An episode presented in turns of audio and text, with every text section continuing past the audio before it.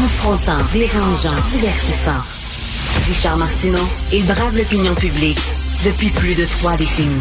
Vous connaissez Simon Landry, c'est un enseignant, un enseignant courageux parce que quoi, il n'a pas peur de, de, parler euh, des problèmes euh, dans le milieu de l'enseignement. Et euh, des fois, il est critique envers les syndicats, il est critique envers les centres de services, il est critique envers le gouvernement et il met sa tête sur le bilot. Et là, il vient de publier un livre, Simon, L'éducation au Québec en ce 21e siècle. C'est un livre hyper important. Il y a plein d'idées. Euh, il fait pas rien critiquer. Il propose. Il y a des pistes de solutions. Ce livre-là, Simon, tu devrais l'envoyer à Bernard Drinville. Écoute, j'espère que ton éditeur va le faire, euh, une copie à Bernard Drinville. On sait que Jean-François Robert, j'avais écrit un bon livre sur l'éducation qui était intéressant. Mais ce livre-là est vraiment important. Où on peut pas, moi j'en parlerai pendant deux heures. On peut pas mhm. faire le tour. C'est vraiment un livre extrêmement intéressant où tu envoies des pics tu critiques aussi à gauche, à droite et tu proposes des solutions. Bon, on va, on va, parler de certains sujets. Premièrement, les parents. Oui. Tu dis, là, un des problèmes, c'est que les parents peuvent-tu éduquer leurs enfants, puis nous autres, on va les instruire? Oui, effectivement, on a déjà eu cette discussion-là, toi et moi, par le passé, qu'on on a tendance, dès qu'on voit un problème ressurgir, on a tendance à dire, il faudrait que l'école s'occupe de ça. On parle, j'en parle dans le livre, l'éducation financière, l'éducation à la sexualité, la consommation, l'internet, même on en, on en parle, le brossage de dents, à un moment donné, était rendu qu'on demandait à l'école de s'en charger, mais c'est pas notre job. L'intimidation. C'est sans cesse, mais tout ce temps-là que je prends à passer ces sujets-là, je ne le passe pas à passer mon programme éducatif. Et après ça, on se plaint que les élèves performent moins bien, mais on n'a plus le temps d'enseigner notre matière, on passe notre temps à les éduquer. Et, et là, faut être clair sur une chose, on parle d'une minorité de parents. La grande majorité des parents sont d'excellents collaborateurs, je le mentionne dans le livre. Par contre, on a une minorité qui est très bruyante, qui est très désagréable, qui va revendiquer toutes sortes de choses. Euh, J'en parlais avec ta recherchiste Florence un peu plus tôt. On veut donner des travaux communautaires à un élève qui salit l'école, qui fait des graffitis sur une table, et les parents refusent que l'enfant fasse des travaux communautaires. Mais cet enfant-là, quand il va arriver au monde adulte, s'il se ramasse devant un juge et le juge lui dit tu vas faire des travaux communautaires, il aura pas le droit de refuser. Ben mais le rôle de l'école, c'est de les préparer à l'âge adulte. Mais là, en ce moment, on, on, plie trop vers certains parents revendicateurs et on, on ça nous nuit. Eh, tu as vu, il y a des parents qui ont poursuivi euh, une école parce qu'ils étaient pas contents de la note qu'on a donnée à leur enfant. Puis ça, ça arrive de plus en plus où les parents qui se pointent au bureau du prof en disant, ben là, euh, euh, mon fils a une mauvaise note, etc. Est-ce qu'ils emmènent trop large, les parents? tu sais, là, ces gens, là, utilisateur payant. Moi, je paye, là, fait que j'ai droit à des services. Oui, effectivement, il y a des parents qui emmènent un peu trop large. Euh, ça, ce dossier-là, légal-là, c'est, les profs sont très inquiets parce que si on en vient à ce que ces parents-là ont gain de cause, c'en est fini de notre système d'éducation parce que les profs vont avoir peur de donner des mauvaises notes, ils vont simplement donner des bonnes notes à tout le monde juste pour pas se faire poursuivre. Puis c'est pas ça le but de l'école. Euh, oui, il y a des parents qui emmènent large, mais en même temps, c'est une des choses que je mentionne dans, dans le livre, c'est il faut que les écoles se tiennent debout aussi. Euh, je reprends mhm. l'exemple que je te disais tantôt, le parent qui dit je refuse que mon enfant fasse des travaux communautaires, mais le rôle de l'école, c'est de dire monsieur, on vous a pas demandé votre opinion, on vous informe que votre enfant va faire des travaux communautaires. mais l'affaire, tu dis là aussi, les parents parce qu'ils ont des enfants, ils savent, euh, ils savent euh, c'est quoi être prof parce que les autres ils ont des enfants à maison, fait qu'ils vont te dire comment faire ta job. Et là tu dis est-ce qu'on dirait un médecin? Non, tu fais mal ta job. Est-ce qu'on dirait un avocat? Non, tu fais mal ta job? C'est la même affaire avec un professeur. Effectivement. C'est pas parce que tu as des enfants que tu sais c'est quoi enseigner. Oui, puis ça revient, le gros débat qu'on a depuis des, années là, sur la valorisation de la profession enseignante, mais ça en fait partie. On n'irait pas questionner un avocat sur comment tu défends ta cause mais on, se le permet que les profs, puis c'est pas parce que je suis allé dans un hôpital que je suis qualifié pour dire à un médecin comment ça fonctionne. Ça devrait être la même logique dans les écoles. Fait que d'un côté, la pression des parents. De l'autre, une bureaucratie qui vous étouffe. Puis là, tu dis laisser du slack aux écoles, laisser une certaine indépendance, puis une marge de manœuvre aux écoles. On respire plus parce que il y a des pédagogues puis des bureaucrates qui nous disent faites ci, faites ci, faites ci, faites ça. Oui, effectivement, il y a beaucoup, beaucoup de projets qui, qui descendent. Je donne un exemple dans le livre d'un projet sur l'orientation professionnelle qui, qui est descendu dans les écoles, qui a été forcé dans les écoles. Le projet en tant que tel n'est pas néfaste, c'est pas une mauvaise idée, c'est juste de la façon que ça a été implanté, qu'on nous l'a imposé en plein milieu de l'année scolaire alors que nos planifs étaient montés. Mais pourquoi? Parce qu'ils ont décidé que là, c'était le moment pour eux de le faire, mais ça donnait pas dans les écoles. Euh, j'en mentionne, je mentionne, je donne un exemple dans le livre, là, pourquoi une tour à condo avec une piscine sur le toit puis trois stationnements souterrains, ça prend 18 mois à construire, mais une école, ça prend 5, 6, 7 ans à construire, puis quand tu as fini de construire, souvent, il y a encore des réparations à faire parce que c'est fait tout croche. C'est pas normal, mais c'est parce qu'il y a une bureaucratie tellement lourde qui nous empêche d'avancer, de progresser. Il faut vraiment donner beaucoup d'indépendance aux écoles. Puis là, c'est un petit détail. Ça paraît, ça peut paraître un petit détail, mais tu dis, on, ajoute tout le temps des tâches. Là, c'est rendu qu'on est en train de couper quasiment d'un concierge. Puis là, c'est après avoir donné ton cours, Simon, c'est toi qu'il faut qu'il fasse le ménage, le ménage de la classe. Oui. À un moment donné, Christy, tu as d'autres choses à faire?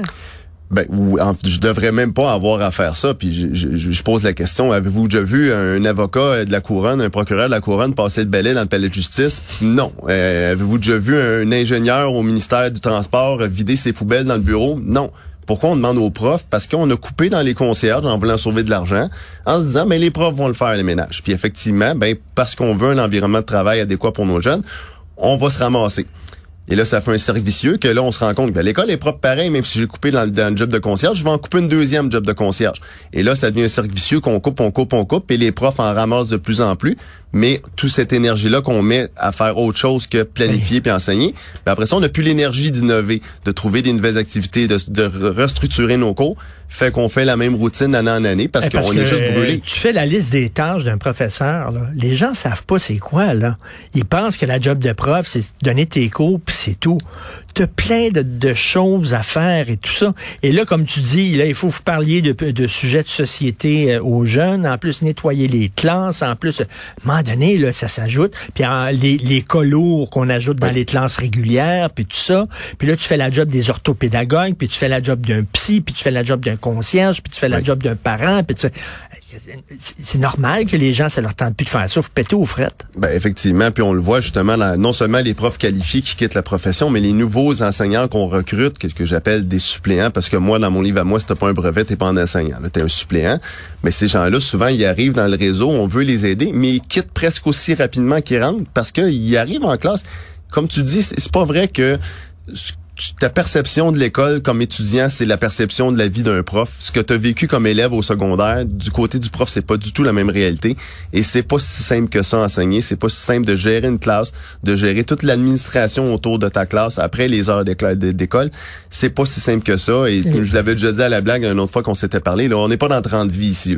C'est pas si simple que ça. C'est pas toujours rose. C'est de la job, c'est d'ouvrage, c'est difficile comme travail. Et il faut bien se préparer à ça. Et c'est pas vrai que parce que tu es allé à l'école, tu sais comment ça marche. Il y a des écoles qui sont plus difficiles que d'autres. Et toi, tu dis, tu arrives avec cette idée-là, euh, parce que là, toutes les profs sont payées toute la même affaire. C'est mur à mur.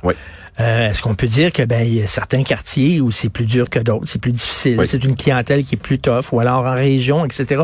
De moduler le salaire selon les difficultés? Oui, ben je prends l'exemple des médecins. On fait une époque où on a fait des primes d'éloignement pour les médecins parce qu'on avait de la difficulté à les recruter en région. Donc on les a incités à aller en région en donnant un meilleur salaire. Mais on a le problème inverse en enseignement à Montréal, euh, dû à la vétusté des écoles, dû euh, au coût de la vie à Montréal notamment. Je prends deux profs qui veulent enseigner euh, sur le plateau Mont-Royal. Ils n'ont pas eu moyen de rester dans le quartier où ils vont enseigner. Donc, ils vont s'exiler en banlieue. Euh, ben, ces profs-là, ils font le même salaire qu'un prof à Rimouski, mais c'est pas le même coût de la vie, c'est pas la même réalité. Pourquoi ils ont le même salaire? Je pose la question. Je pose aussi la question, le ratio prof-élève. Ben, dans une classe de maths ben de secondaire 5 en banlieue cossue, puis la classe de doubleur secondaire 5 dans Parc Extension, ils ont le même nombre d'élèves, mais c'est pas du tout la même réalité. Comment ça se fait que c'est du mur à mur? Ça, c'est quelque chose que j'ose remettre en question. Ça vient avec les conventions collectives de tout le monde fait pareil partout tout le temps. Moi, j'aime pas cette vision-là de l'école. Je pense qu'on devrait être capable de moduler, d'être plus flexible dans nos écoles. Fait que je pose la question. Je prétends pas avoir des solutions parfaites, mais je pose la question. J'aimerais ça qu'on engage des discussions. Il y a des points sur lesquels toi et moi, on n'est pas nécessairement d'accord dans ce livre-là, et c'est tant mieux. Je veux qu'on puisse en discuter. Il y a des points avec lesquels je suis pas d'accord avec mon directeur, puis il m'a dit, ben moi, je suis pas d'accord avec toi là-dessus. Parfait, discutons-en. Propose-moi quelque chose dans l'inverse. Trouvons un ben terrain d'entente. C'est ça le but de ce livre-là, c'est de lancer une discussion et d'essayer de renouveler le système mais je prétends pas que ce qui est dans le livre va tout régler du jour au lendemain, au contraire. Et Simon, euh, t'es pas un anti-syndicaliste, tu dis euh, le syndicat c'est important, puis euh, évidemment, moi je suis de ton côté, c'est sûr qu'on a besoin de syndicats, mais tu es critique aussi. Là. Oui. puis moi je suis tout à fait d'accord avec ce que tu dis. Un syndicat, c'est là pour améliorer les conditions de travail de leurs membres. Pas pour prendre position sur le Honduras ou sur le, la crise climatique ou sur... Pouvez-vous rien vous concentrer sur améliorer nos conditions de travail? Effectivement. Moi, je trouve que les missions syndicales sont beaucoup trop larges. On parle de valeurs sociales. Pour moi, ça ne fonctionne pas. Puis quand je compare avec d'autres syndicats, comme par exemple euh, les médecins, ben les médecins, euh, leur, leur syndicat, leur fédération, qui est un syndicat d'une certaine façon, on les entend pas prendre position sur des enjeux sociaux mais on dirait que vu qu'on est des profs, on veut sauver le monde. Ben dès qu'il y a quelque chose, il faut que les syndicats se prononcent. La loi 21, la loi 96, les toilettes transgenres, peu importe, il faut toujours avoir un point de vue syndical. C'est pas vrai. C'est pas vrai. Puis si ça n'a pas d'impact direct dans ma classe jour le jour, on devrait pas s'en parler en tant qu'organisation syndicale. On devrait focuser sur juste nos conditions de travail. Mais ça tombe sous le sens, me semble. Moi, je trouve que oui, mais c'est sûr qu'il y en a qui vont avoir une opinion contraire. Il y a beaucoup de gens qui ont, qui ont investi du temps dans le syndicalisme, puis qui ont, sont devenus militants, puis qui ont utilisé le mouvement syndical pour militer pour certaines causes. Moi, je trouve que c'est pas une bonne chose, mais c'est mon opinion personnelle, évidemment, là. Euh, là, tu dis, euh, oh là, je suis pas d'accord avec toi. Quoi qu'en même temps, tu es très, euh, t'arrives avec un bon point. Euh, le financement des écoles privées. Oui. Ce qui, est, ce qui est intéressant dans ton approche, c'est que tu dis, on peut pas arrêter du jour au lendemain. Non. On va étendre ça sur 20 ans. Peu à peu, on va baisser le financement. C'est parce que si tu arrêtes ça du jour au lendemain, les gens vont se retrouver qui envoient leurs enfants à l'école privée avec une facture complètement débile. Effectivement. Sauf que là, là-dessus, je suis d'accord avec toi. Mais toi, t'aimerais éventuellement à terme qu'on arrête de financer euh, l'école privée. Mais ça, ça veut dire que il n'y a rien que les riches qui vont pouvoir envoyer leurs enfants à l'école privée. Tu comprends? Actuellement, moi, mes enfants euh, ont, ont, fréquenté l'école privée, puis il y avait des gens de la classe moyenne qui envoyaient mm-hmm. leurs enfants parce que parce que justement, le, le, gouvernement fournit une partie euh, des frais. Là, tu es en train de dire, non, il va avoir une école privée, mais seulement pour les riches. Ben, on peut le voir comme ça, puis effectivement, je comprends ton point de vue. Par contre, de la manière que je le vois, c'est qu'en retirant ce financement-là, puis ce que je propose, c'est que ça soit graduel. On parle, mettons, d'une centaine de dollars par année graduellement, sur 20 ans, pour qu'on se laisse le temps, puis que cet argent-là soit réinvesti systématiquement dans les écoles publiques. On en viendrait qu'un système public qui est beaucoup plus performant, parce qu'en ce moment, on va se dire, il y a beaucoup de parents qui envoient leurs enfants au privé parce qu'ils ne veulent pas les envoyer au public et, et, c'est la motivation principale. Mais après ça, est-ce qu'on pourrait voir, est-ce que les écoles privées, j'en connais des écoles privées qui ont des bourses d'études pour justement des gens qui ont moins les moyens, qui vont mhm. prendre une partie des frais qu'ils chargent aux autres parents, puis qui vont redistribuer ça, qui vont donner des bourses d'études à des enfants moins favorisés pour qu'ils aillent dans leur établissement? Ça pourrait être une, façon de gérer les choses.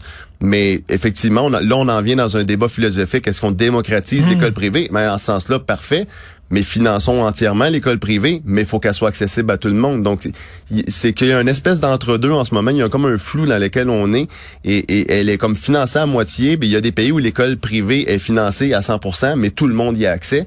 Il y a des endroits, la plupart des endroits du monde, l'école privée, elle est privée et réservée, comme tu dis, aux riches, mais l'école publique est ultra performante. Là, nous autres, on a le problème, c'est que l'école publique ne performe plus parce qu'on draine les écoles performantes, les élèves performants dans les privés, après ça, dans les écoles internationales, ensuite dans les mmh, projets particuliers.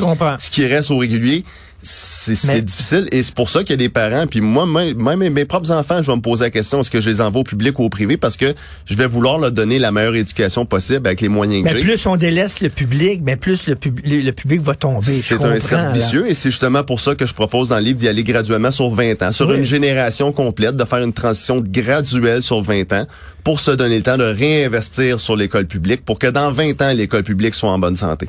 Ben Simon, j'ai pas vu le temps passer. Euh, on va te réinviter euh, sur certains sujets parce que chaque chapitre mérite d'en discuter pendant une demi-heure. C'est vraiment un bon livre, c'est un petit livre, mm. facile, simple. C'est pas un pamphlet là, qui, qui arrive avec une masse puis qui détruit tout. là. C'est que tu arrives avec des pistes de solutions. Euh, il faut l'envoyer à Bernard Drinville. Il faut en discuter. Simon Landry, l'éducation au Québec en ce 21e siècle. Préface de Patrick Lagacé. Écoute, je te lève mon chapeau. C'est très intéressant. Merci beaucoup, Richard. Merci, Simon. Salut.